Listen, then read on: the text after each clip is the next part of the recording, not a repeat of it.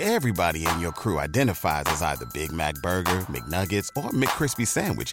But you're the filet fish Sandwich all day. That crispy fish, that savory tartar sauce, that melty cheese, that pillowy bun. Yeah, you get it. Every time. And if you love the filet of fish, right now you can catch two of the classics you love for just $6. Limited time only. Price and participation may vary. Cannot be combined with any other offer. Single item at regular price. Ba da ba ba ba. Mirando unas fotografías el otro día del Everest y de la masificación que había, he recordado la conversación que tuvimos con Sebastián Álvaro, nuestro querido aventurero, y queríamos compartirla con vosotros. ¿Qué es lo que ocurre en el Everest?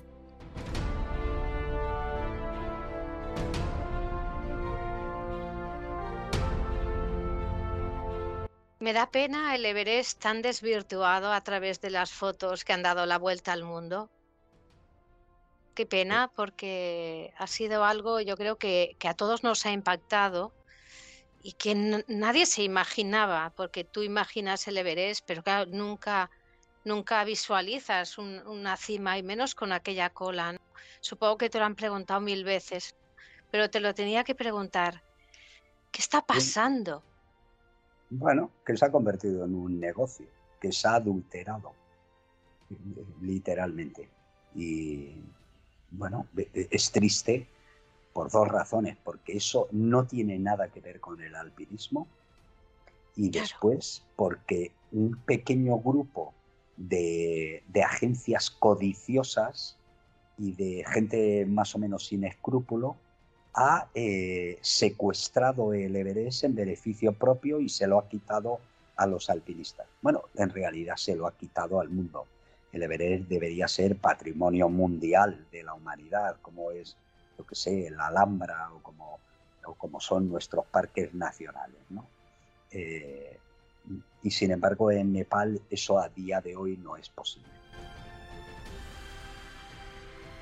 Que ese dinero de estas agencias no revierte eh, en el pueblo tan necesitado como, como, el que hay ahí, ¿no? La pobreza que hay en esa zona, pero eso no es así, ¿verdad?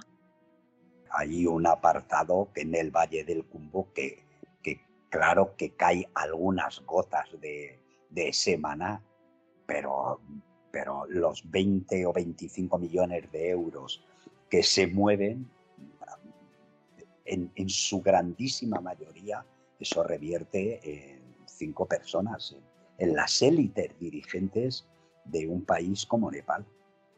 Es decir, y de hecho, lo que más repercutiría en el pueblo de, de, Nepal serían las, eh, los trekking, las caminatas. Las caminatas, aparte de que medioambientalmente son más sostenibles, reparten dinero de una forma más gradual y democrática.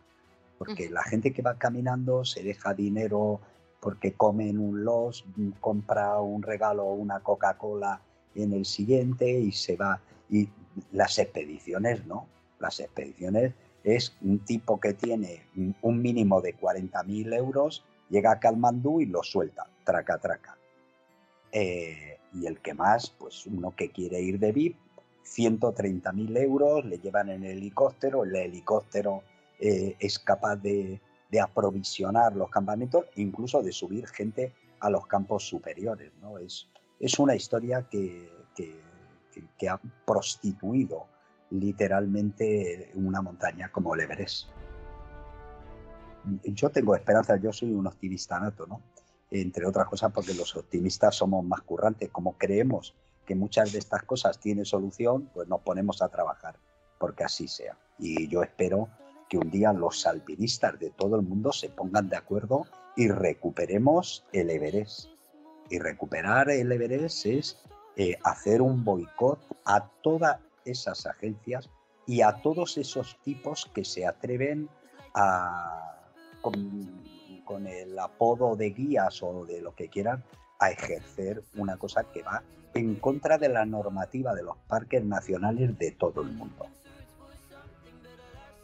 Entiendo que eso en el K2 no ocurre.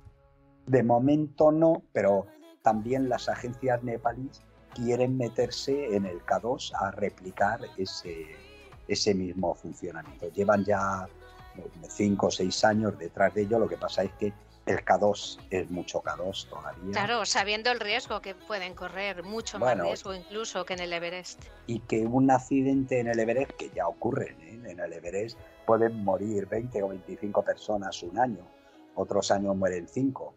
Eh, pero en el K2, un año malo con un cambio de tiempo, una luz que cae en el campo 2 o cosa por el estilo, puede producir una tragedia impresionante. ¿no? Ya, eh, bueno, eh, este invierno pasado, recuerdo porque murió Sergi Mingote, eh, subieron a la cumbre 10, que eran todos nepalíes, con botellas de oxígeno, cuerdas fijas y demás, y, y cinco de sus clientes murieron. Es decir, la proporción entre 10 que suben y 5 que mueren, eso en Europa sería intolerable.